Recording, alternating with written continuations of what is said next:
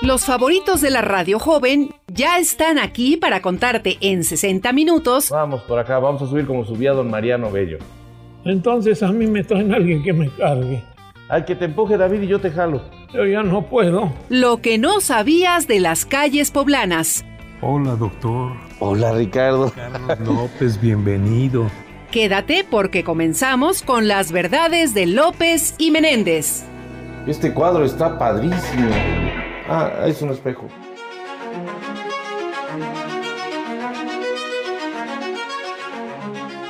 Pues aunque está usted escuchando mucho ruido de autobuses, de automóviles, mucho ruido del medio ambiente, lo que ocurre es que estamos aquí el doctor Carlos López, doctor. Hola, mi. Richard.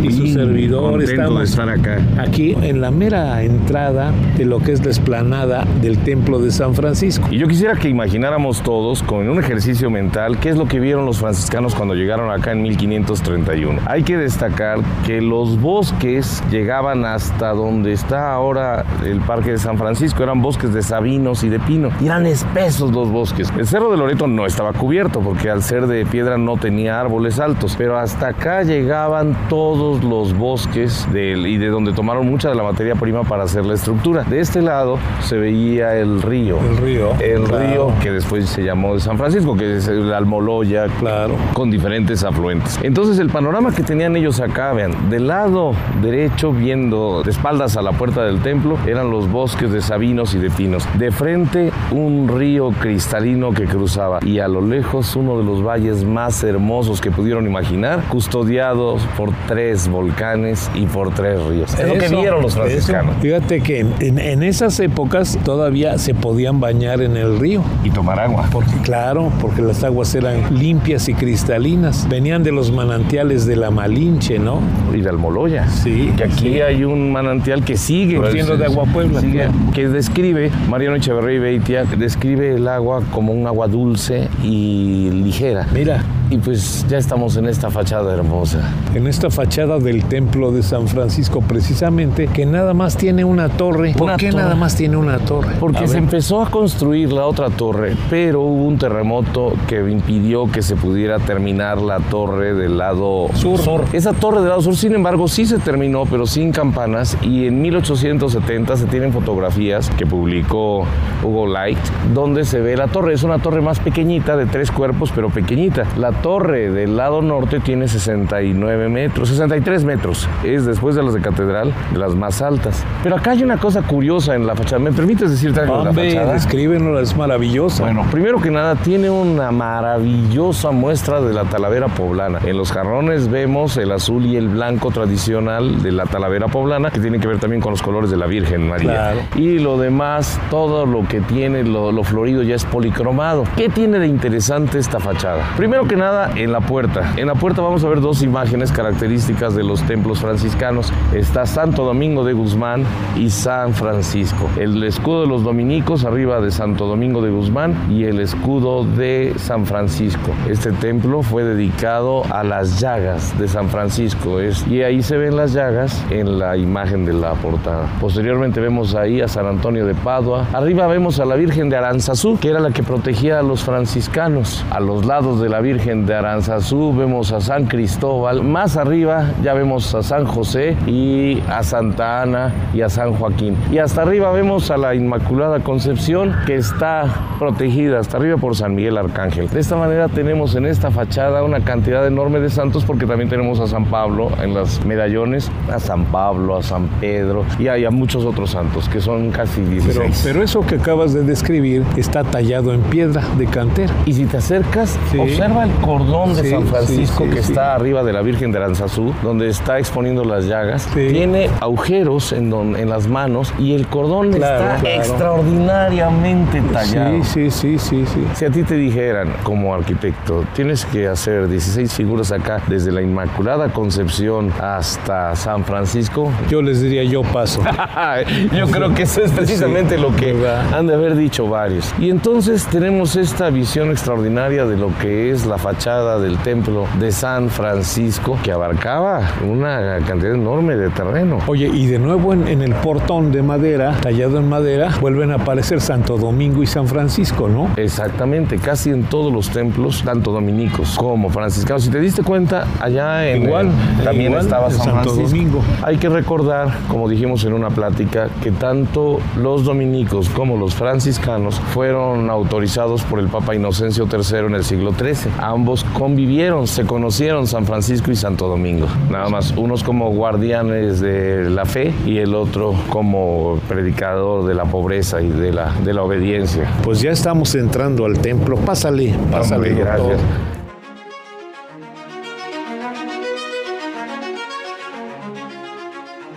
Este templo sufrió los- las ansias reformistas de José Manso en 1835, porque lo que vemos ahora como un retablo hermoso neoclásico era un retablo barroco. Mira, Y hay una historia muy interesante sobre estos arcos. Deben de saber ustedes que cuando Puebla se funda en 1531, llegaron aquí albañiles que venían con conceptos muy tradicionales, mientras en Europa ya estaba el Renacimiento, los albañiles que llegaron aquí venían con ideas góticas. De ahí el estilo semigótico o neogótico, podríamos decir, del siglo XVI, que ya estaba en desuso en Europa, pero aquí se empleó. Mira, las arcadas. Cuando se empezó a construir, hicieron una estructura de madera para sostener las bóvedas. Fray Becerra, que es el arquitecto de la catedral, que vino en 1575, ayudó en mucho a que esto se estructurara. Sin embargo, él se tuvo que ir. La estructura de madera, las traves se llama, ¿no? ¿Cómo Las se llama? tra- Las sí, sí. traves. Se mantuvo acá mucho tiempo, pero los frailes tenían miedo a quitarla, porque si se quitaban, se podía venir abajo todo. Hubo dos religiosos que pasando por Puebla y que iban rumbo a México, tenían mucho dinero y dijeron, vamos nosotros a pagar. Si al quitar las traves se cae, nosotros pagamos la, re- la reconstrucción. Entonces, con esa situación, en cada base de madera pusieron un cubo de... que de deben, hierro. que deben ser estas cuatro que se ven aquí, ¿no? Eh,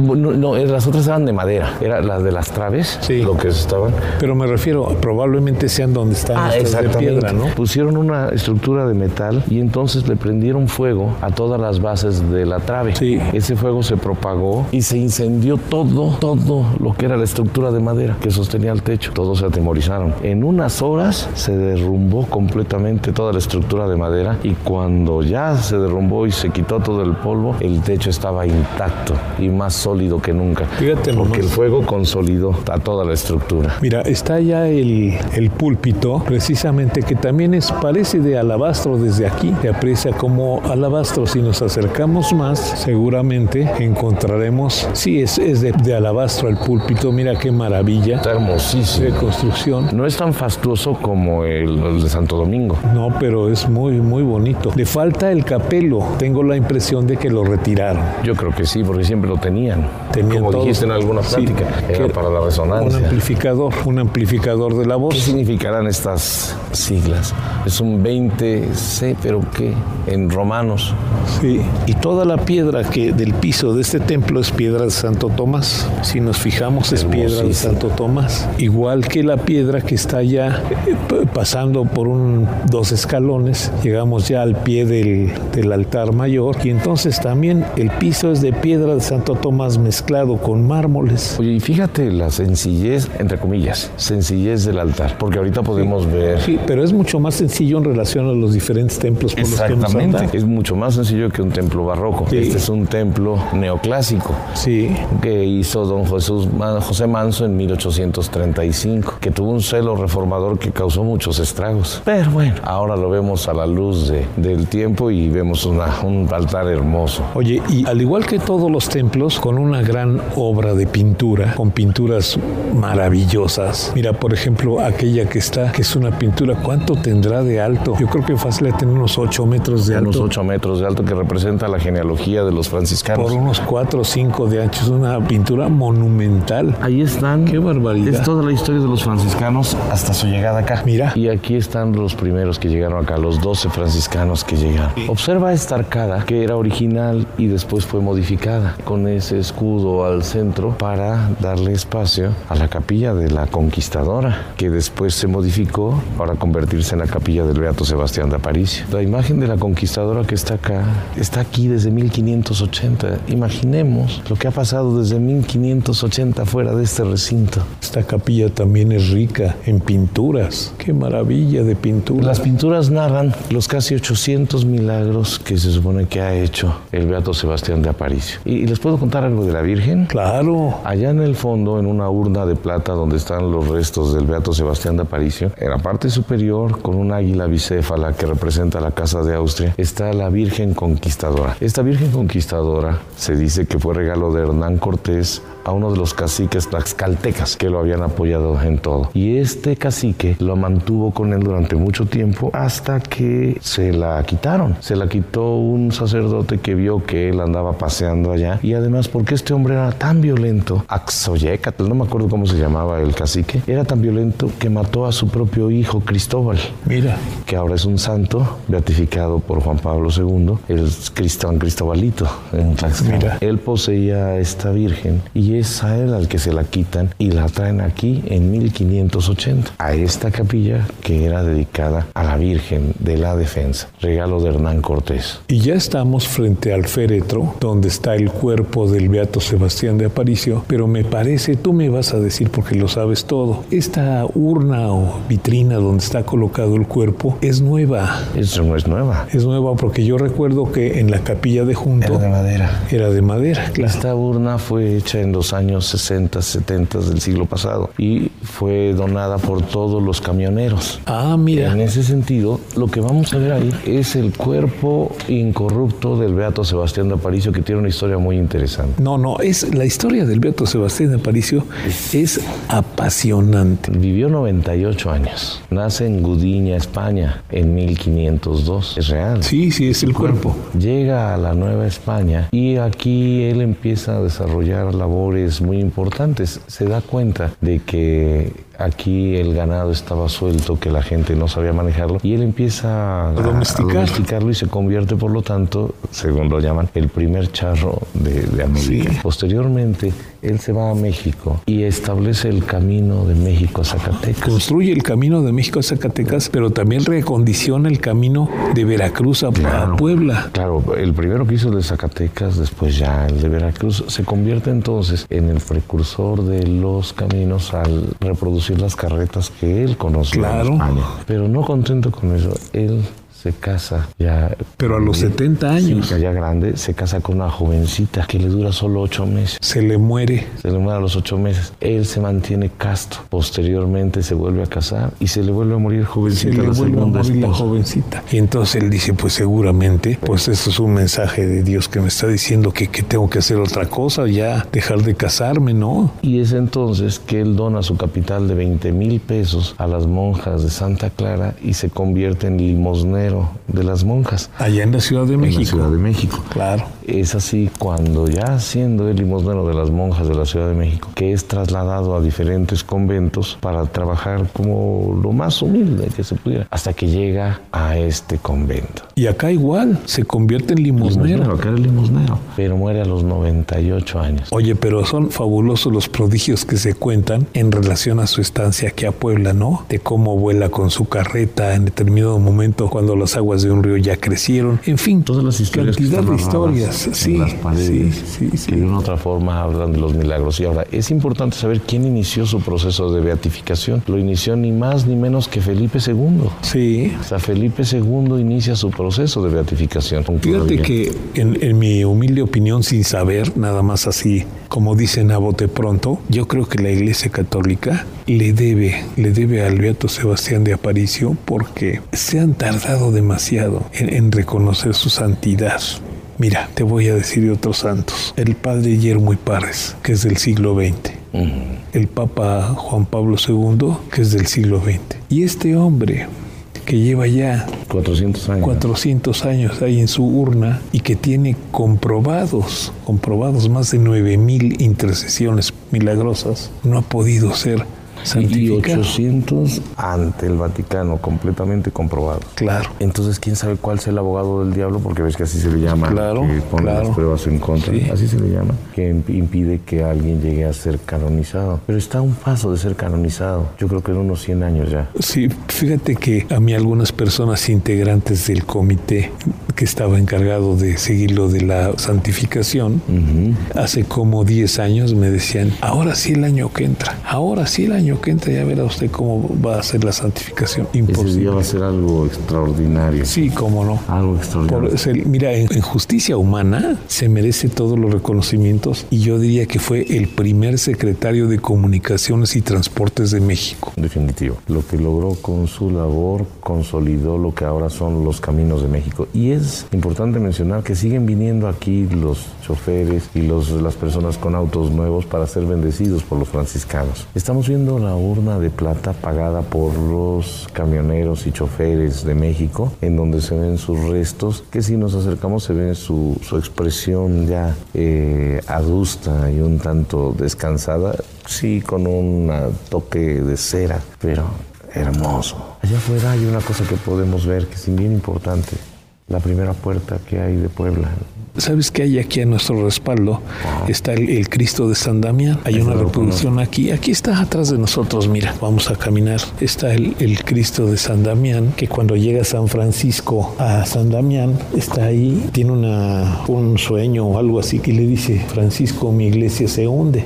Y entonces San Francisco, pues vamos a, reparar el templo que está cayendo. Dice, no, mi iglesia se hunde como institución. Es este Cristo que está acá, mira. Ahora se los enseño. Me encanta estar acá, como era antes. Este es el Cristo de San Damián. Ah, mira, se ve muy nuevo. No, es ahí, está, ahí está la historia. Ajá. Las medidas parecen regulares, pero son irregulares. no mide ¿Y el original que mide 2.10 de alto? ¿o ese sí. No, esta es una reproducción, desde luego. Ah, el original. La medida sí, sí. Entonces la misma imagen la vio San Francisco. Sí. Aquí está la otra que te quería decir.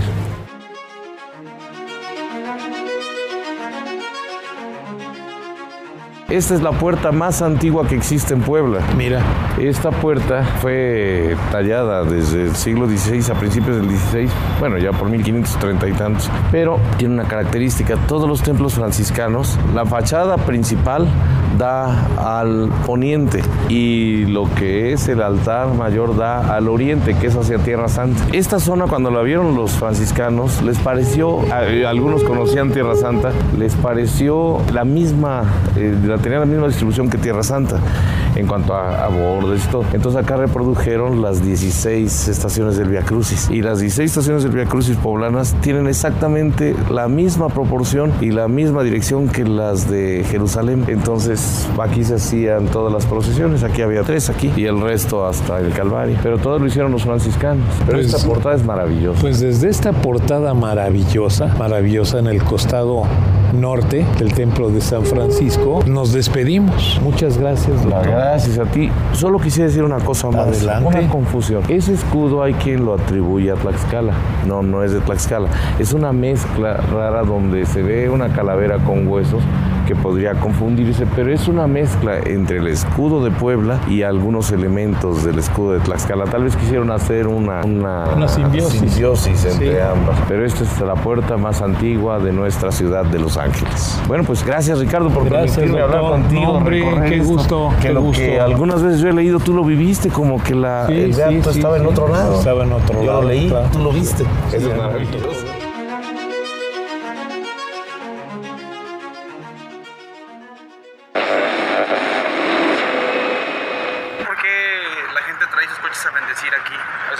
Porque es patrono de los caminantes. Él hizo, las, hizo los caminos de aquí hasta Zacatecas, de México a Zacatecas. Entonces se considera el santo protector. Por eso empieza la explotación de la plata, gracias a él, porque no había caminos.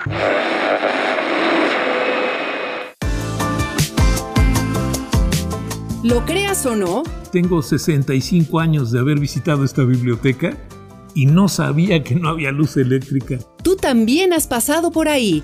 Nos escuchamos en la próxima emisión con más verdades de Puebla. Esto fue Entre López y Menéndez. Todo lo que se ve aquí, Ricardo, es un atentado contra el azúcar, pero delicioso. Esta fue una producción del Sistema Estatal de Telecomunicaciones, SET Radio, Derechos Reservados.